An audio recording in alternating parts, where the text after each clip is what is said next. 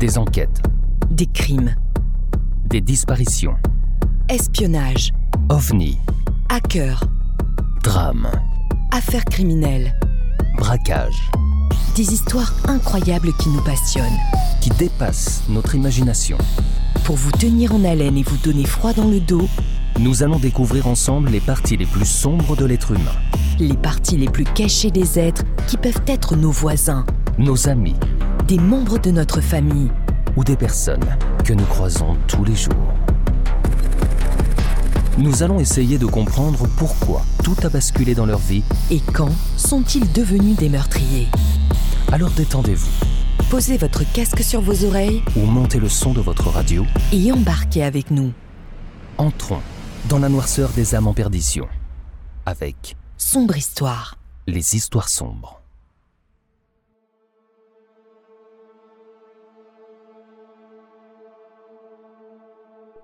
Alfred Petit porte le même prénom que son père. Celui-ci a suivi dans sa jeunesse un apprentissage de charcutier, puis est devenu CRS. Sa mère, Victoria, donne naissance à une fille prénommée elle aussi Victoria. Les témoignages sur les membres de la famille Petit sont rares. Ils vivent repliés sur eux-mêmes et sous la stricte domination du père, véritable tyran domestique qui instaure un cadre familial instable et dysfonctionnel. Le garçon vit reclus sans relation sociale ou amicale et sous la dépendance affective d'une mère qu'il adore et d'un père qu'il redoute. Alfred Petit a depuis toujours éprouvé une phobie à l'égard de l'uniforme, répulsion qui s'expliquerait par le mélange de crainte et de haine à l'égard de son père qui a fait carrière dans les CRS. Le chef de famille, personnage sanguin redouté des habitants de Franqueville-Saint-Pierre, tyrannise son fils, le bat parfois, lui interdit d'inviter des amis à la maison et contrôle ses moindres faits et gestes, comme le temps qu'il passe sous la douche ou l'utilisation qu'il fait de la chasse d'eau. Même les médailles qu'il rapporte de ses compétitions de judo font l'objet de réflexions désobligeantes. Dès son enfance, le garçon voit des complots se tramer partout autour de lui, son père répétant que son statut de policier expose la famille à de nombreuses menaces. Mesurant 1,80 m pour une large carrure taillée tout d'une masse, avec le visage farouche encadré de cheveux longs, Alfred Petit impressionne ceux qui ont affaire à lui, policiers, avocats ou experts. Ce physique lourd et les violences criminelles qui lui sont associées lui valent le surnom de Conan le barbare. Après des études de comptabilité interrompues, il devient vigile dans une société de surveillance. En 1984, durant son service militaire à la base aérienne de Mérignac, Alfred Petit braque une recrue venue le relever de sa garde. Le conseil de discipline le condamne à 20 jours d'arrêt et 10 jours de service militaire supplémentaire.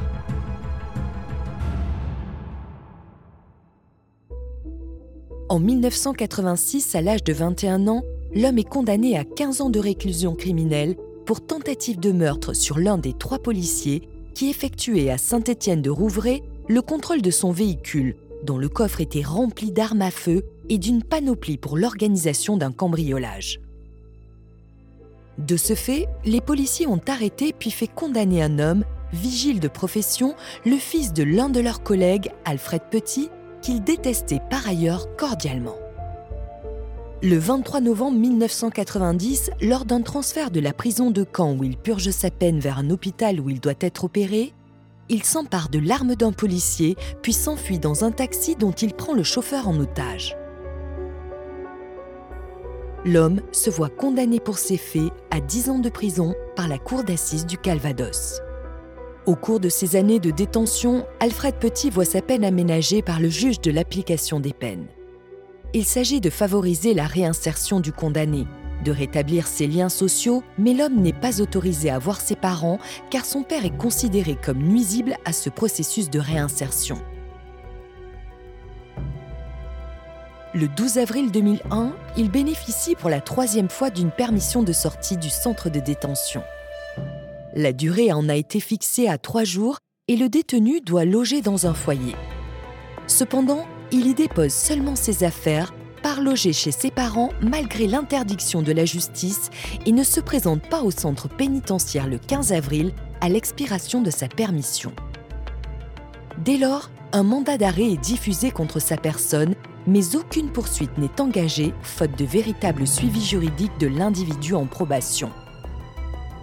Alfred Petit entame une cavale qui dure plus d'un mois et au cours de laquelle il voit ses parents ou les appelle régulièrement.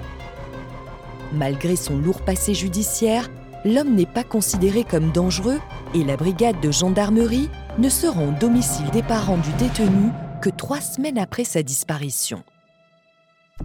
Le vendredi 18 mai 2001, à Saint-Jacques-sur-Darnétal en Seine-Maritime, les forces de l'ordre découvrent le cadavre calciné de Jean-Jacques Roussel près de sa grange incendiée.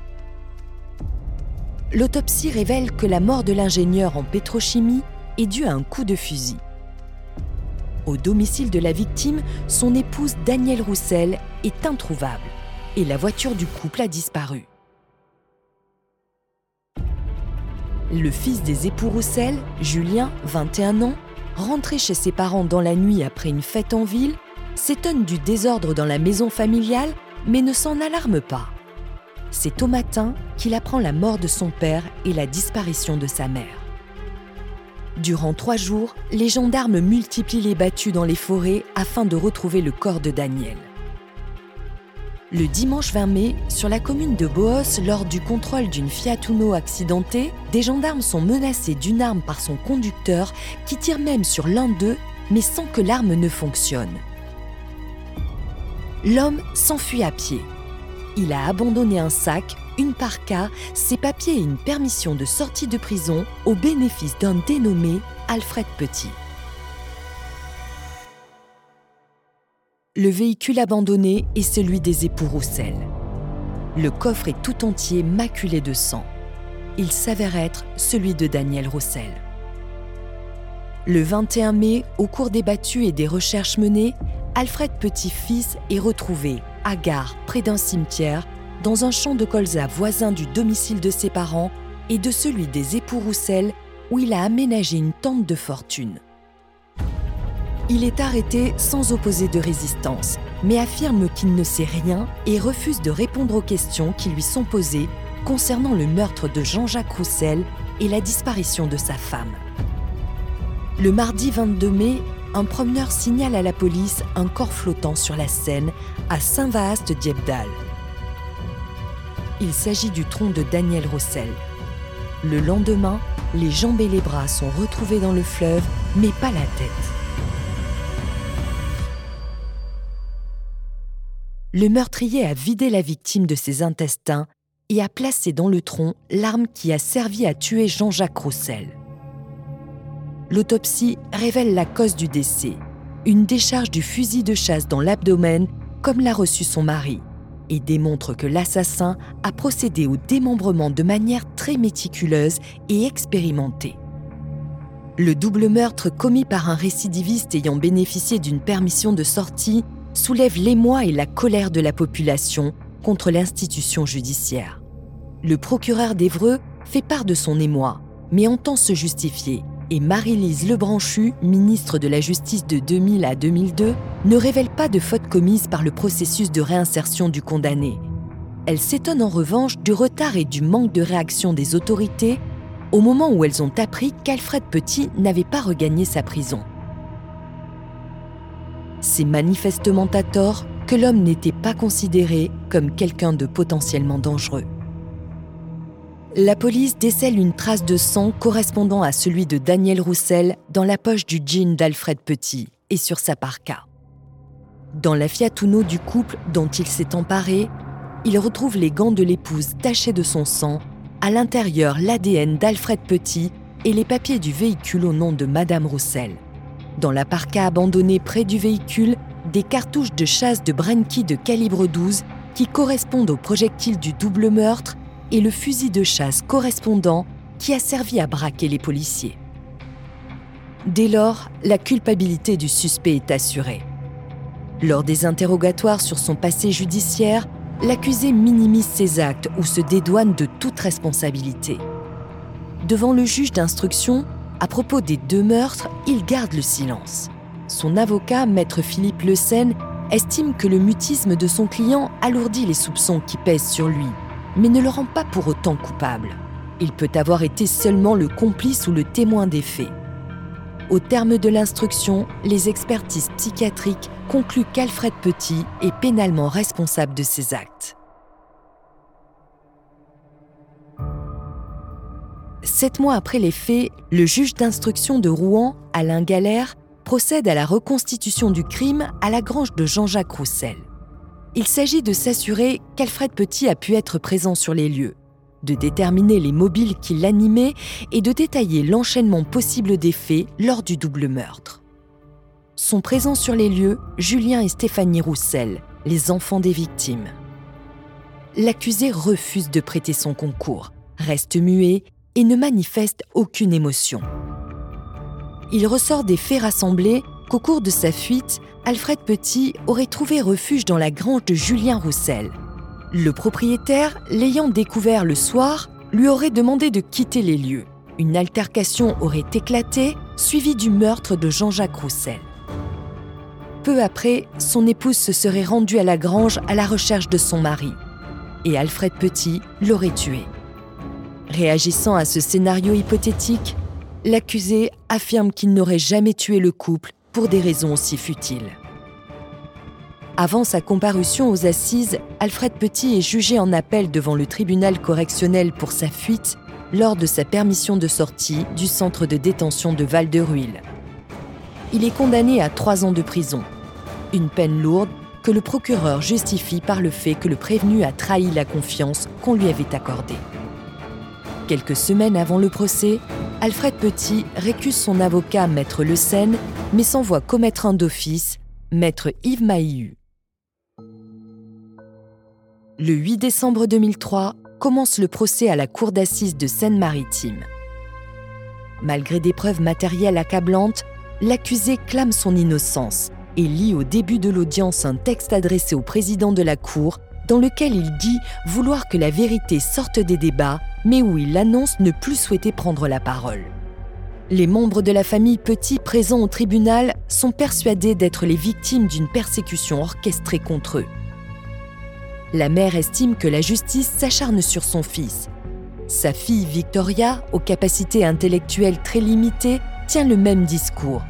Mais c'est l'apparition du père qui marque l'assistance. Animé par la colère et la brutalité, hurlant et gesticulant, l'homme nie être venu en aide à son fils lors de sa cavale. Il invective et insulte les enfants des victimes et clame que c'est son fils qui est victime de la haine que d'anciens collègues CRS lui vouent depuis longtemps. Selon ses dires, 17 ans plus tôt, certains d'entre eux auraient même par vengeance malmené et provoqué son fils, ce qui aurait poussé ce dernier à commettre une tentative de meurtre sur l'un des policiers et lui aurait fait subir sans l'avoir mérité sa première incarcération. C'est d'ailleurs à propos de cette ancienne affaire qu'Alfred Petitpère lance une apostrophe déconcertante à l'adresse de Julien Roussel. Il lui demande si sa famille n'habite pas à l'endroit où résidait auparavant un certain Pierre Houppe. Or, cet homme a été l'avocat des trois policiers victimes des agissements d'Alfred Petit en 1986 et a de ce fait plaidé contre lui. Albert Petitpère laisse donc entendre que son fils s'en serait pris aux époux Roussel en croyant se venger de Pierre Houppe. La coïncidence est établie que les Roussel ont bien été un temps les voisins des Houppes, mais des investigations plus poussées battront en brèche ce mobile supposé qui aurait conduit l'accusé à commettre une terrible méprise. La culpabilité d'Alfred Petit semble ne faire aucun doute mais l'examen du dossier d'instruction révèle de graves lacunes et des négligences de la part des enquêteurs. Ces derniers n'ont pas exploité la déposition de deux témoins qui déclaraient avoir vu des véhicules suspects près de la grange quelques jours avant le crime et le soir même du double meurtre. De même, sachant que le corps de Daniel Roussel a été démembré avec précision, ils ont bien saisi les couteaux de boucherie d'Alfred Petitpère au lendemain du crime mais sans les faire analyser ni établir de lien formel avec les compétences de l'homme en matière de découpe d'animaux. Le médecin légiste rappelle pourtant à la barre la grande précision, fort peu commune, dans le dépeçage du corps de Daniel Roussel. Dès lors, se fait jour le scénario selon lequel le père aurait aidé son fils à se débarrasser des cadavres. Cette hypothèse est renforcée au quatrième jour du procès, le jeudi 11 décembre, par les déclarations d'un témoin supplémentaire, Dominique Lemoviel, qui vient de révéler dans le journal Paris-Normandie paru le matin même avoir vu l'incendie de la grange et aperçu deux hommes sortant du chemin qui menait du bâtiment à la route. À l'époque des faits, son témoignage avait été négligé par les enquêteurs, mais à présent, beaucoup pensent que les deux hommes aperçus seraient Alfred Petit, accompagné de son père, et que ce dernier aurait participé au crime. Dès le lendemain, le témoin est convoqué à la cour d'assises. À l'audience, il signale que l'un des deux hommes avait une démarche très particulière, une claudication maladroite. Après sa déposition, le président demande de faire entrer Alfred Petit-Père et lorsque ce dernier s'avance, l'assistance constate que son déhanchement correspond précisément à la démarche décrite par le témoin. Dès lors, le père devient un réel suspect et le président de la cour d'assises demande, fait exceptionnel, le renvoi du procès avec supplément d'informations pour combler les lacunes de l'enquête et vérifier le témoignage de Dominique Lemoviel. Deux ans et demi après les faits, le 13 décembre 2003, le nouveau juge d'instruction Christian Balin ordonne une perquisition à la maison familiale des petits et saisit des couteaux de boucherie du père à des fins d'expertise ADN. Les analyses n'ayant rien donné, le chef de famille est laissé en liberté. Mais le 15 janvier 2004, il est retrouvé mort par pendaison dans une grange à 500 mètres de son domicile. L'autopsie conclut à un suicide. Avant de mourir, Alfred Petitpère a rédigé deux lettres, l'une à l'intention de son épouse et l'autre adressée au juge d'instruction dans laquelle il clame son innocence et défend celle de son fils. Une nouvelle reconstitution à la Grange a lieu en présence cette fois du témoin Dominique Lemoviel. Son récit est fragilisé par deux constats faits sur place. D'une part, étant placé à 6 mètres environ des hommes qu'il a aperçus, il n'aurait pas seulement remarqué la démarche particulière d'Alfred Petitpère, mais aurait aussi gardé en mémoire son visage. D'autre part, le témoin déclare avoir vu les pompiers arriver à un carrefour voisin de la grange peu après avoir observé l'incendie et les hommes qui en étaient proches. Or, un tout premier témoin de l'incendie de la grange s'est approché du bâtiment vers 6h10 il n'y a vu personne, puis a appelé les pompiers qui sont arrivés à 6h35 au dit carrefour. Entre ces deux horaires, il est avéré que plusieurs badauds et témoins se sont approchés des lieux de l'incendie. Dominique Lemoviel n'aurait donc vu que deux d'entre eux et non les petits père et fils. Le 3 décembre 2004, un an après le renvoi, s'ouvre le deuxième procès devant la cour d'assises de Rouen le supplément d'information n'a rien apporté de nouveau, mais il reste l'espoir d'obtenir des aveux de la part d'Alfred Petit. Mais l'accusé nie être coupable et clame que la justice a tué son père. La mère, quant à elle, accuse le monde d'avoir tué son mari et pris son fils. Cette fois, Alfred Petit semble vouloir désorganiser le débat. Il lance des invectives, des propos incohérents jette des provocations pleines de hargne, souhaite changer d'avocat, puis se ravise, finit par le récuser au bout de trois jours et interdit enfin à celui qu'on lui a commis d'office de dire quoi que ce soit. Le 11 décembre 2004, la Cour d'assises de Rouen condamne Alfred Petit à la réclusion criminelle à perpétuité, assortie d'une peine de sûreté de 22 ans. Alfred Petit, ayant fait appel du jugement, la Cour d'assises de Rouen le condamne au terme d'un troisième procès le 15 novembre 2006 à la réclusion criminelle à perpétuité, mais cette fois sans peine de sûreté. La partie civile manifeste son incompréhension à l'issue de cette décision, plus clémente que la précédente. Le condamné multirécidiviste ne peut, selon la disposition de la loi, demander sa libération conditionnelle avant 2025, soit à l'âge de 60 ans. Mais Alfred Petit met fin à ses jours par pendaison, comme son père, durant la nuit du 16 au 17 février 2009 dans sa cellule de la maison d'arrêt de Bois d'Arcy. Si tu as aimé, n'hésite pas à liker. Et partager. Retrouve-nous tous les jeudis à 17h pour une nouvelle histoire encore plus sombre sur les histoires sombres. Pour ne rien manquer, abonne-toi sur notre page Facebook, Twitter, Instagram ou sur notre site internet. Soutiens la production de nos épisodes sur Tipeee ou Patreon. Tragiprod te remercie pour ton écoute et ton engagement. Une coproduction Valérie Marinelli et Aurélien Nancel pour Sombre Histoire. Les histoires sombres.